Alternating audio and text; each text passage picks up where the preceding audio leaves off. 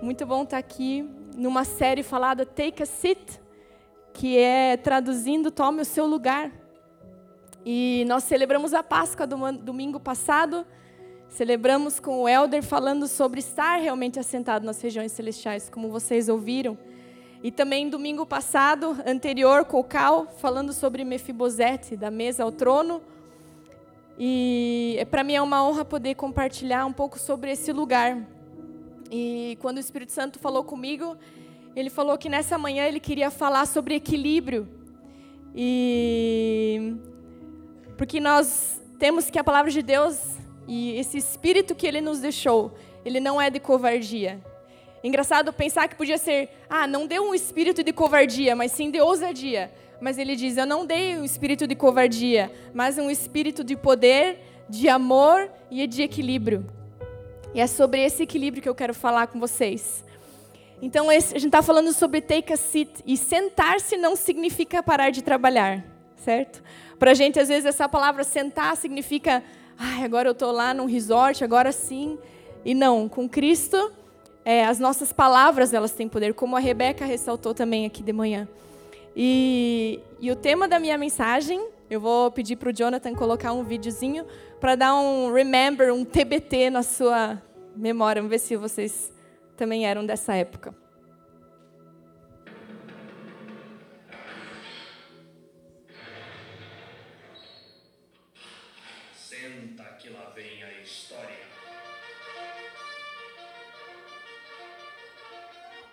Aí, com quantas pessoas eu falei agora já? Aí, ó, viu?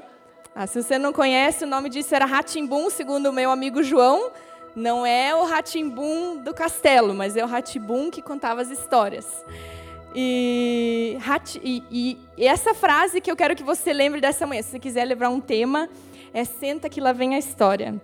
É nos lugares sentados que nós ouvimos as histórias. É no lugar de uma mesa como Jesus, quando Jesus convidou os doze é, discípulos para sentar falar sobre ceia, era sentado numa mesa. Muitas coisas acontecem quando nós estamos sentados. E eu quero falar com vocês nessa manhã sobre nós estarmos sentados e o que, que acontece quando nós estamos sentados numa mesa. Atos 8, 27 e 31. Atos 8, 27 e 31 diz assim. Eis que um etíope, etíope, eunuco, alto oficial de Candace, rainha dos etíopes, o qual era superintendente de todo o seu tesouro, Atos 8, 27, que viera adorar em Jerusalém, estava de volta e assentado no seu carro, vinha lendo o profeta Isaías. Então disse o Espírito a Felipe: aproxima-se desse carro e acompanha-o. Correndo, Felipe ouviu ler profeta Isaías e perguntou: Compreendes o que vens lendo? Ele respondeu: Como poderei entender se alguém não me explicar? Então convidou Felipe a subir e a, e a sentar-se junto a ele.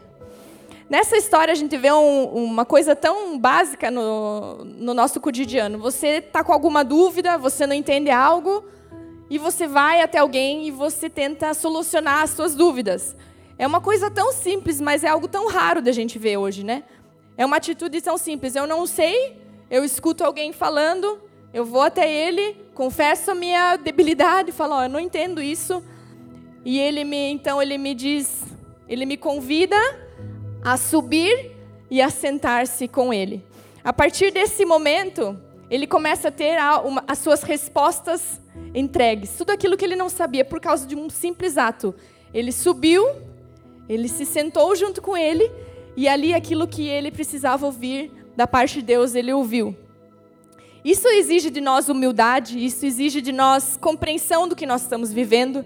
Isso exige de nós uma compreensão daquilo que já, nós já sabemos, mas daquilo que ainda não sabemos. Mas é nesse lugar quando nós nos assentamos, é quem nós decidimos quem nós estamos ouvindo. Aonde você se senta é onde você decidiu abrir os seus ouvidos para alguém. Por isso é tão sério quando a palavra de Deus diz que nós não devemos nos assentar na roda dos escarnecedores. Porque no momento em que você se assenta, você está direcionando os seus ouvidos e você está dizendo aquilo que vai entrar no seu coração. Você vai dizer quem vai estar ensinando ao seu coração. E às vezes você pensa, ah, mas eu nem pedi. Mas essa é a, a, a lei da ceia do Senhor. Né? Quando a Bíblia fala que nós devíamos fazer o que o Senhor fez, é porque ele estava assentando as pessoas, ele estava dizendo o tema daquela mesa. E o tema daquela mesa era comunhão, e o tema daquela mesa era compartilhar o pão e compartilhar o vinho. Ele estava dizendo: todas as vezes que vocês se assentam, vocês vão dizer o tema que vocês vão estar falando. E o tema é Jesus, o tema é ressurreição, o poder da ressurreição, o poder de Cristo em nós. Esse é, esse é o poder da ceia. Quando você senta com a sua família, você está dizendo o tema daquele momento. E se você não direciona, os temas vão para cada lado.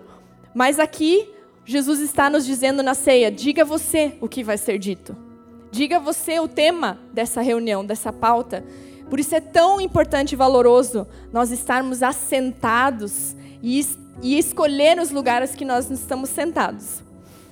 Um dos é, maiores dilemas do meu casamento, assim, quando a gente entrava numa igreja, o Cal até parou de mexer no celular. Um dos maiores dilemas, o Cal agora ela vai falar alguma coisa de mim. Ai, não, é porque assim, a gente chegava numa igreja, vamos dizer, uma conferência, a gente sempre era rato de igreja. O que é um rato de igreja? Dizem que é a pessoa que vai em todos os eventos, todas as igrejas, era nós. E a gente chegava, e a gente chegava atrasado, às vezes, e, e, e já estava assim, de duas mil pessoas sentadas, mil pessoas já estavam sentadas. E eu chegava nessa igreja, a única coisa que eu queria é um lugarzinho ali no fundinho, só para dar uma sentada assim para ninguém me perceber, né? E o Cal não, o Cal já tem um perfil diferente. Ele vai e passa naqueles corredores onde está todo mundo sentado assim e anda no meio de todo mundo e ele acredita que vai achar um lugar lá na primeira fileira. E gente, não é, para mim isso é terrível assim, ó. Para mim assim, não precisa me ver, não precisa saber que eu cheguei, muito menos atrasado. Mas o Cal, independente se for, ele vai, ele vai com o carro, tipo assim, tem um evento no, no estádio, ele vai com o carro Chegou meia hora atrasado, ele vai até a porta achando que já na porta vai ter um estacionamento e um lugar. É muito otimismo, né? É muito assim, muita fé. E, e eu já sou o, oposto. Então, muitas vezes era um motivo de briga no começo do nosso casamento. Ao ponto de eu ficar travada no, no fundo da igreja e ele até lá na frente, eu falava, ah, o que, que eu vou passar mais vergonha agora, né? Chegar até lá ou, tipo, sentar separado. Eu sou casada, o que, que vão pensar de mim? Ó oh, céus. Mas era um dilema é, que agora a gente não tem mais, né? Mas por quê? Porque eu entendi é, que não era sobre estar sentado na frente ou estar sentado no fundo. Eu aprendi que é, eu era tão convicta de quem eu era que eu podia sentar no fundo. Mas o Cal era tão convicto quem ele era que ele acreditava que vai ter um lugar na primeira fileira. E não tem o certo e errado, né? geralmente a gente quer falar assim, ah, mas quem que está certo ou errado aqui nessa relação? Não, a convicção dele levou ele a crer nisso.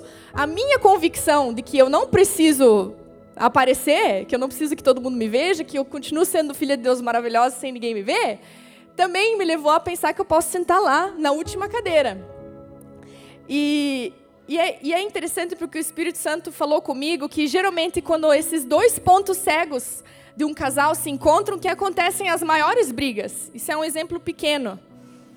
Mas é, quando dois pontos cegos, né? Se você está com o teu carro e o carro está no ponto cego da, da tua visão, você não enxerga ele.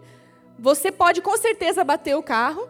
Só que o que, que se acontece que se os dois pontos cegos se encontram?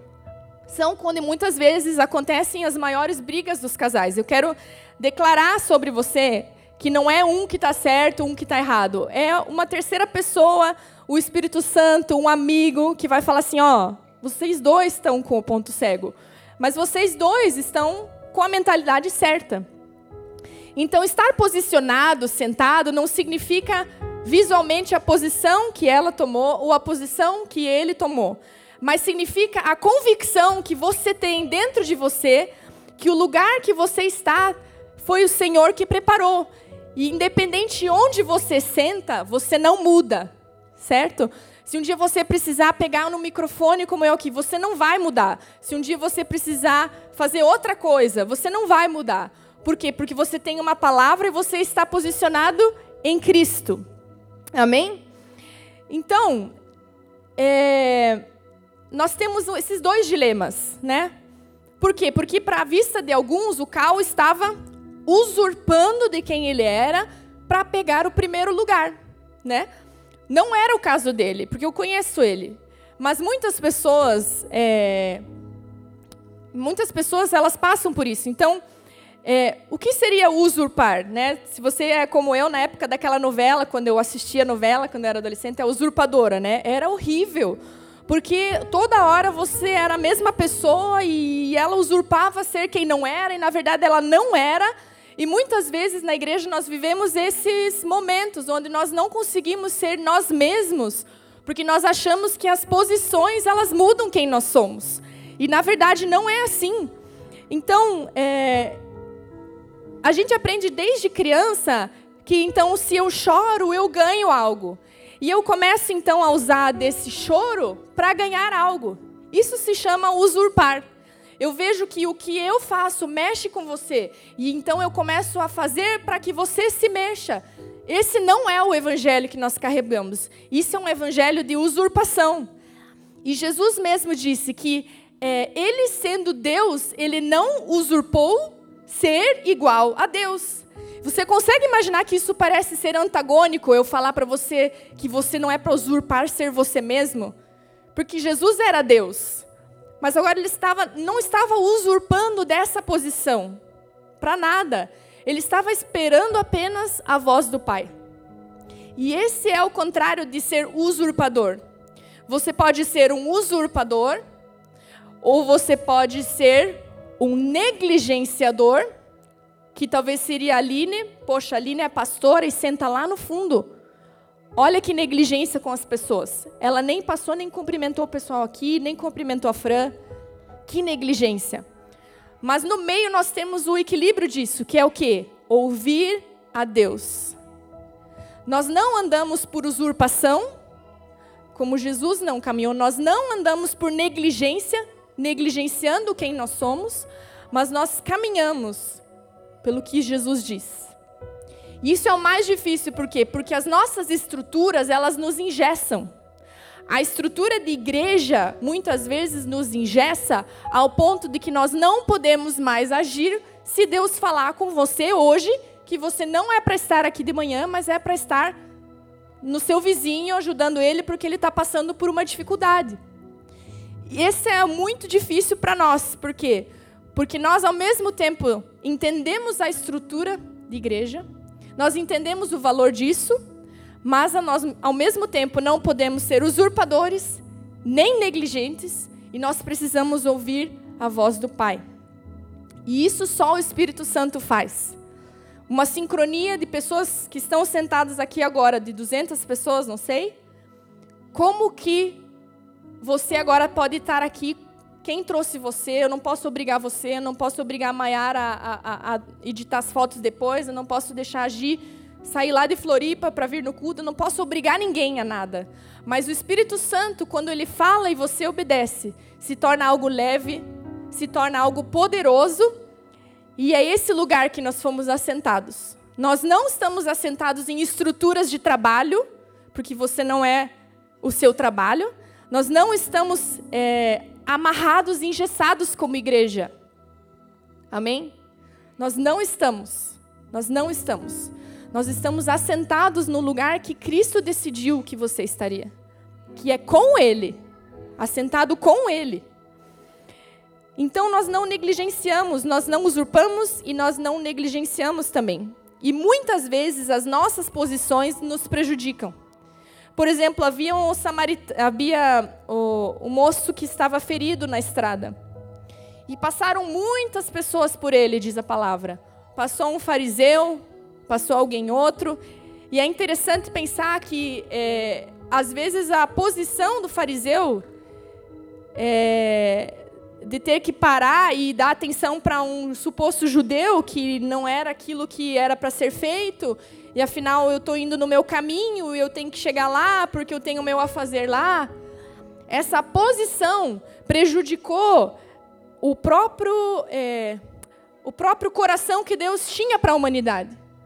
Então, o coração que Deus tem para a humanidade é você amar o próximo. Mas, às vezes, a nossa posição, posição humana, não espiritual, posição que os homens nos colocam, não a posição que Deus te colocou, nos impede, então, de um, de um ato tão simples e tão poderoso. O que, que o, o homem que parou e ajudou, o bom samaritano fez com aquele homem? Ele parou, é, é, é, melhorou as feridas, como se diz, né? É, acolheu as feridas, levou ele até um lugar onde ele seria cuidado e falou assim: ó, depois eu acerto a conta. Quanto tempo do seu caminho isso prejudicou? Assim, talvez vamos dizer uns cinco minutos para acolher, talvez, mas ele continuou o seu caminho. Ele não deixou de fazer o que ele ia fazer, mas ao mesmo tempo ele não deixou o coração dele endurecido, que é muitas vezes o que acontece conosco quando nós temos atividades para realizar.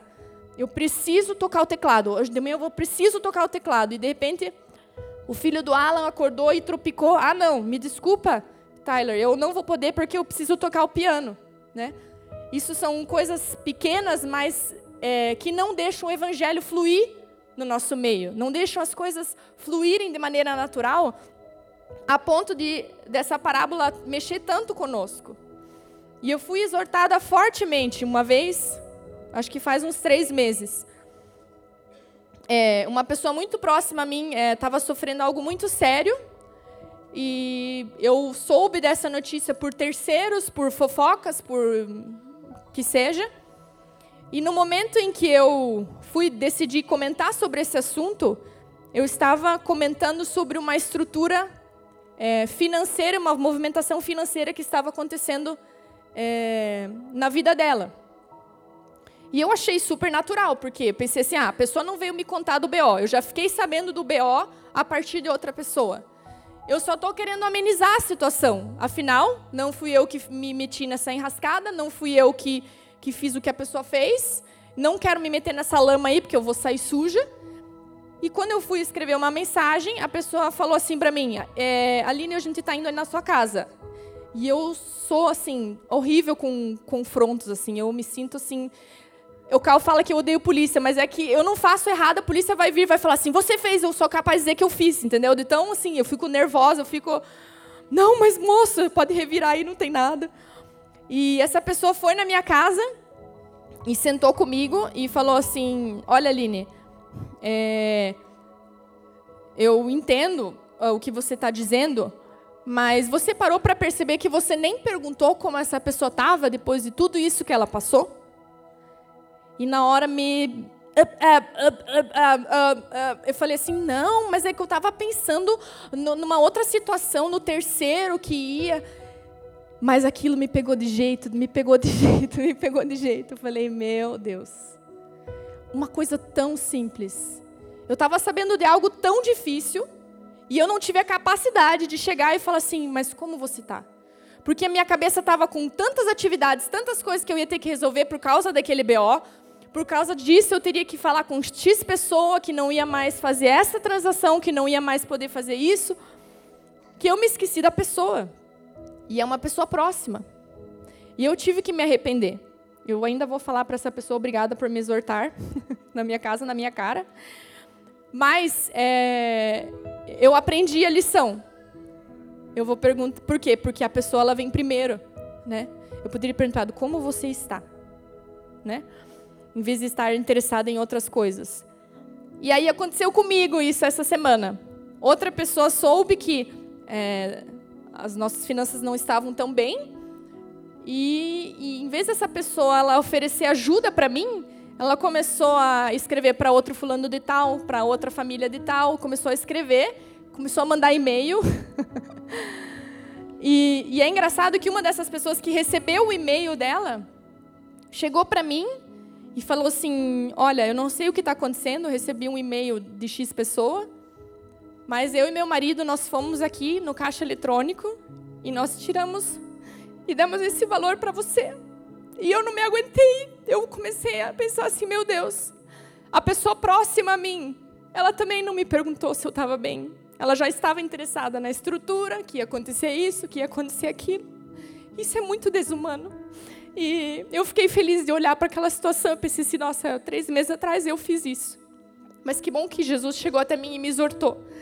E, e assim, é, é engraçado, porque a pessoa, é muito constrangedor receber né, nessas horas. Você pensa assim, cara, eu recebi um valor aqui que meu, não fui nem eu que te falei, você soube de outra pessoa e você podia ter me julgado, você podia ter feito muitas coisas, mas você falou assim, Aline, isso aqui é para vocês comerem.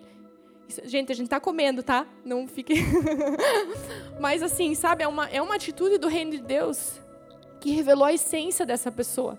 E, e se a gente todo, se nós todos fôssemos assim, né? É, existiriam mais pessoas sendo curadas, sendo é, levadas até o lugar certo menos pessoas abandonadas na estrada, porque é, é o pouco que nós fazemos. É aquilo que Deus colocou ao teu alcance que vai mudar o mundo. Então, nós não vamos ser negligentes, como eu fui, nós não vamos ser usurpadores, mas nós vamos ouvir o Espírito Santo e nós vamos poder ter os milagres no nosso caminho. Não é lindo quando você programa algo e você percebe Deus chegando e, e trazendo um milagre no seu caminho? trazendo algo que você não esperava. A gente estava nesse lugar que o Cal falou e a gente resolveu fazer um, um passeio. A gente demorou muito para decidir fazer esse passeio, porque era uma hora e meia dali, com seis, sete crianças a gente estava. Então a gente fica pensando no melhor momento, no melhor tempo. E quando a gente saiu, começou a chover, chover, chover, chover. E no caminho eu falei assim: ai, não acredito. Tipo assim. De dez dias a gente escolheu o dia que ia chover. E chegando uma hora e meia ali, a gente chegou no lugar, o céu estava aberto, o céu estava lindo, não estava chovendo. E eu falei assim, meu Deus, é, Deus está nessas férias com a gente. Cheguei ali no, no caminho de Moisés, que é um lugar bem lindo, em Alagoas, que é, é, um, é um lugar onde você passa seco e você fica com o mar à sua direita à sua esquerda, lembrando o caminho de Moisés do povo do Egito mesmo. E daí, na frente, tem os dez mandamentos, assim, no caminho de Moisés. E quando a gente chegou, estava um pouco com água já. Mas o moço olhou para mim e falou assim: ele parou assim, eu não estou entendendo. Ele trabalha todo dia ali. Eu não estou entendendo, porque está chovendo em Paraty. O vento está sul. Não sei se ele estava me explicando lá, que eu já esqueci direito como ele falou. E não está chovendo aqui. Isso não pode ser, ele falou assim. Ele indignado assim. Eu não estou entendendo isso. Eu falei assim, não, eu entendo, é porque eu falei com Deus e aí ele fez esse milagre. E, e, é isso que é o gostoso, né? Esses são os milagres extraordinários que Deus quer colocar no meu e no seu caminho quando, nós entendemos essa posição. Que não é uma posição estática de é, filho de crente que vai ficar a vida inteira naquela cadeira e vai definhar ali. Não, é a espontaneidade da palavra, é o que Deus vai trazer para você naquele dia. É porque você está sentado com Ele, escutando Ele. Né? Quando nós, ele fala que nós estamos assentados com Ele, é porque nós estamos com, com o pé da orelha no lugar certo. E por isso que o tema dessa mensagem é Senta que lá vem a história. Toda vez que você se assenta, se você decidir se assentar ao lado de Cristo, você vai ouvir histórias, você vai ouvir testemunhos. Se você se assenta com Cristo, você vai ouvir aquilo que você, a tua alma anseia que você nem imagina. Tem coisas que você tem saudade, que você nem sabe por quê, mas porque você veio de lá. Né? A Bíblia diz que antes da fundação do mundo você já estava com Ele lá. E depois você veio à existência. Então você tem saudades disso. E quando acontecem essas coisas e você está atento, você deixa isso encher o teu potinho de amor, encher o potinho que Deus tem para cada dia. Então, se nós é, estamos assentados nesse lugar, como o inimigo consegue confundir a gente? Né? Se nós não andamos por usurpação, não andamos por negligência, nós estamos assentados. Se nós então vivemos por ouvir, nós vivemos por fé, esse é o lugar que ele nos assentou. O como ele consegue nos confundir? E aí uma das coisas que me veio é, é fazer-nos ver muito e crer pouco. Essa é a geração que nós vivemos. Nós vivemos uma geração da era digital, a geração visual. Tudo é ver, tudo é você viu, tudo é o Instagram mostrou. E por que, que isso nos boicota? Porque nós fomos chamados a viver pela fé. E no momento em que você enxerga muitas coisas, você já não vive pela fé. Você vive porque você viu que o cara foi lá, você viu que aconteceu isso, você viu. E aí você não gera as tuas histórias e os teus milagres de fé. Você so, somente caminha pelo que você vê. E esse é o nosso boicote atual. Como nós boicotamos essa voz suave, doce do Espírito, é quando nós estamos vendo muito e provando pouco. A Bíblia diz: provai e vede que o Senhor é bom. Então, primeiro você prova, aí você vê. E nós estamos fazendo o contrário, nós queremos ver, aí eu provo. Ah, eu quero ver essa igreja aí como é que é. Ah, aí eu gostei, eu vou provar. Só que quando nós andamos pelo que nós ouvimos, você vai primeiro provar, porque você ouviu. Que é o que aconteceu com Eva, né? Eva, ela fez o contrário, ela viu a fruta lá e comeu e provou, porque ela era bonita aos olhos. Mas ela já tinha uma palavra. Por que, que você vai querer provar o que você já tem uma palavra? Aquilo que não é bom. Eu digo que o meu casamento, ele é forte em Cristo porque eu escutei alguém falando, Aline, esse é o seu esposo. Porque a minha vontade, os meus desejos, hoje eu quero comer peixe, amanhã eu quero comer carne, ah, hoje eu quero comer massa. Eles são muito voláteis, mas quando você tem uma palavra, e você tem uma palavra de Deus, aquilo é firme, aquilo é rocha, aquilo é poderoso, aquilo permanece.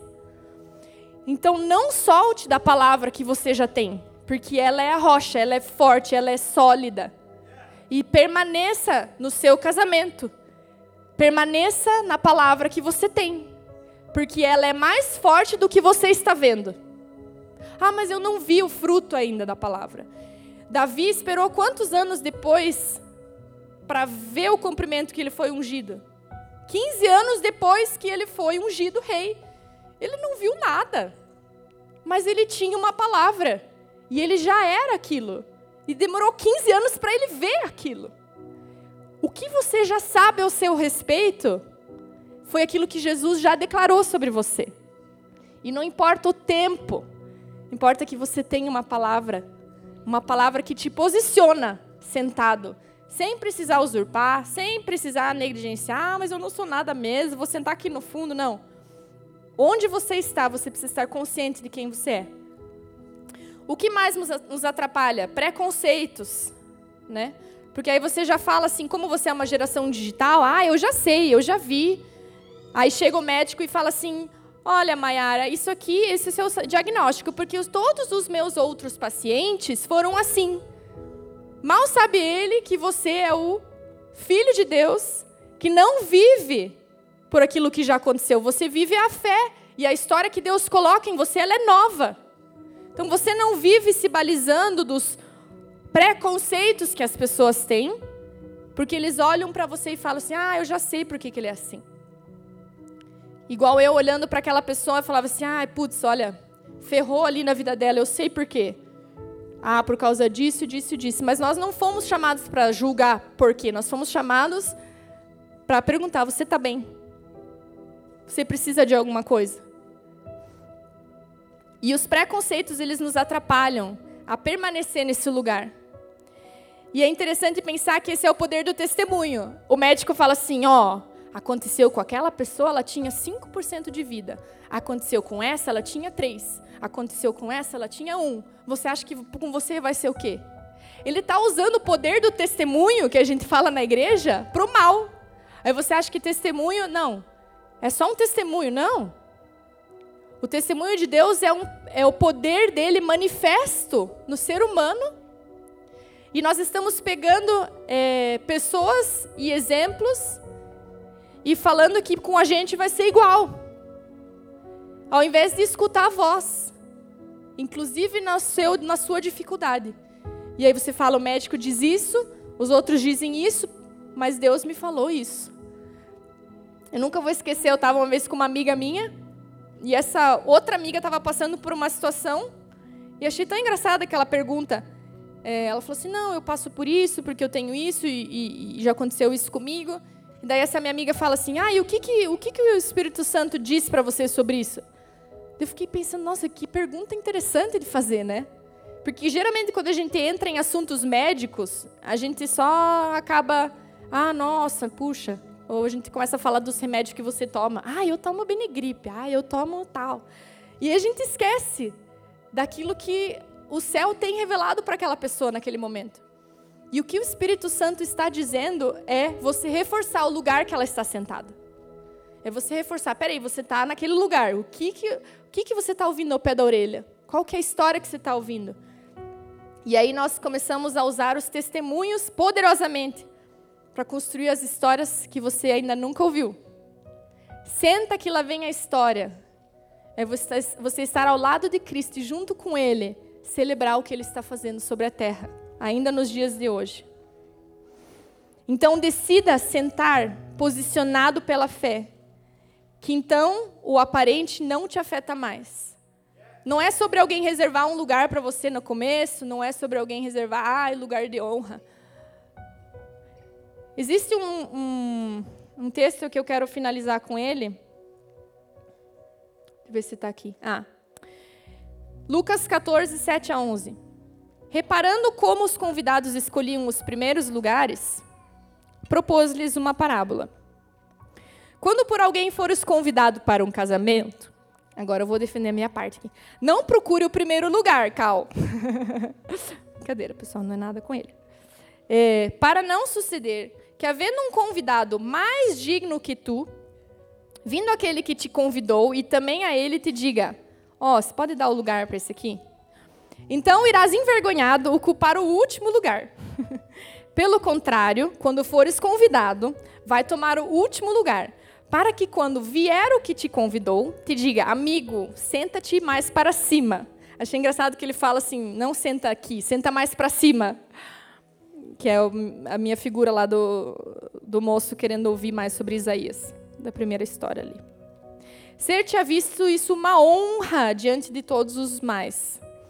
Pois todo o que se exalta será humilhado e o que se humilha será exaltado. Daí eu fiquei perguntando ao Espírito Santo, tá, se não é a questão do lugar, por que, que você está comentando essa, essa história aqui? E daí ele falou comigo, Aline, você foi convidado para o casamento. Agora pense assim que você foi convidado para o casamento do. Qual que é o pessoal da Inglaterra lá? Os príncipes? Príncipe William, você foi convidado. Agora você chega naquele casamento. Você se importa onde você vai sentar? Você está sentado no casamento do príncipe William, né, Jonathan? Você está tipo, cara, eu fui, eu tô aqui.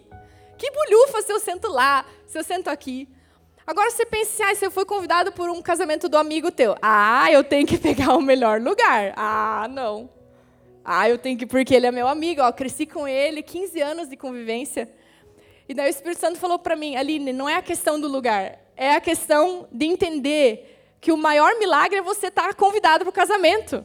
O maior, o maior milagre é você estar tá lá. Agora, se você está sentado no primeiro, no último lugar, é isso. É a gratidão de você, você foi convidado. E você foi convidado para esse lugar com Cristo. Você foi convidado. E essa é a maior proteção que você tem. Eu falei das dificuldades por que nos atrapalhamos em estar nesse lugar que é a questão visual, a questão dos preconceitos, mas aquilo que vai te ajudar é você ter a gratidão de você saber que você foi convidado. Você foi convidado. E nada vai tirar a alegria de você, porque você está convidado para esse casamento. E o que acontece lá dentro, cara, Deus que planejou esse casamento. Esse casamento é perfeito. Nada vai dar errado. A noiva vai vir, vai estar tá tudo lindo, vai estar tá tudo maravilhoso e a gente vai estar tá lá. E, e essa é a graça que nos protege. A palavra de Deus diz em Efésios que o que protege a nossa mente, ele fala lá do, do toda a armadura do Espírito. Qual que é a armadura que vai na cabeça? Capacete da salvação. Deus falou comigo, Aline, sabe o que vai proteger essa geração? É a consciência da salvação. O que vai proteger você na sua mentalidade, como você vai viver, como você vai trabalhar, é a gratidão de dizer: eu fui convidado para o casamento, eu fui salvo. E a gratidão de estar nesse lugar não vai me atrapalhar. onde eu vou sentar, o que vai ter para comer. Ai, mas eu prefiro as cebolas do Egito. Ai, mas eu prefiro que caia daquele jeito. Isso aí você não vai ficar interessado. A hora que você vê, a hora que você fecha os teus olhos, fecha os teus olhos comigo. E pensa num Deus que planejou esse reino inabalável. Ele fala sobre um reino de alegria, ele fala sobre um reino de poder, ele fala de um reino poderoso. E é quando você fecha esses olhos e você vê esse reino, e você enxerga e você tem gratidão por essa salvação, que esse capacete da salvação, ele protege contra todos os dardos inflamados do inimigo na nossa mente.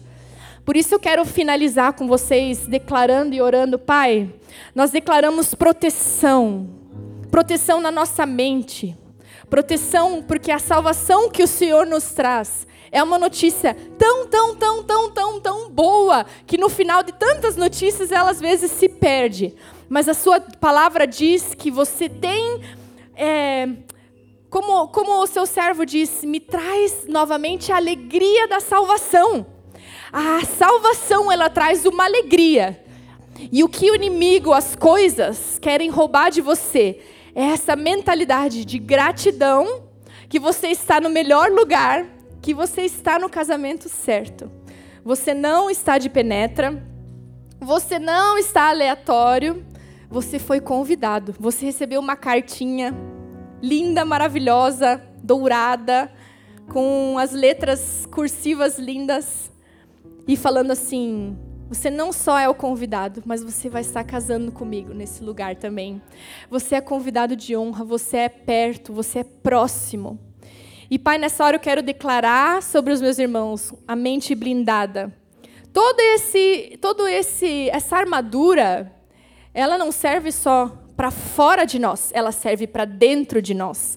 Porque a justiça ela vai proteger o teu coração, as, o seu, os seus pés, eles vão trazer as, as boas novas do Evangelho. Os seus pés são formosos sobre os montes por isso.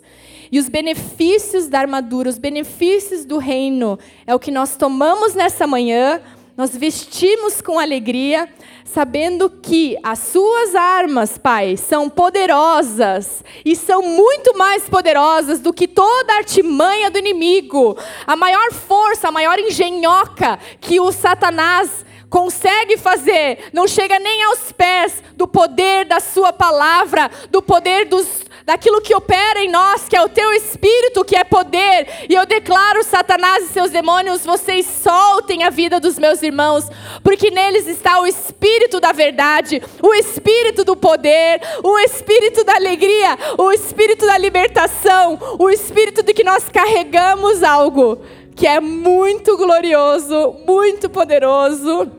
E eu quero dizer obrigada por vocês serem o sonho de Jesus. Nessa manhã eu entrei aqui e falei: Jesus, isso é um sonho de pessoas. Não é um sonho de igreja institucional, mas são pessoas que são seus sonhos. E obrigada por você aceitar o convite dessa manhã e aceitar o convite do casamento mais lindo que você vai ver, que já existiu. E obrigada por estar lá comigo, em nome de Jesus. Amém. Amém.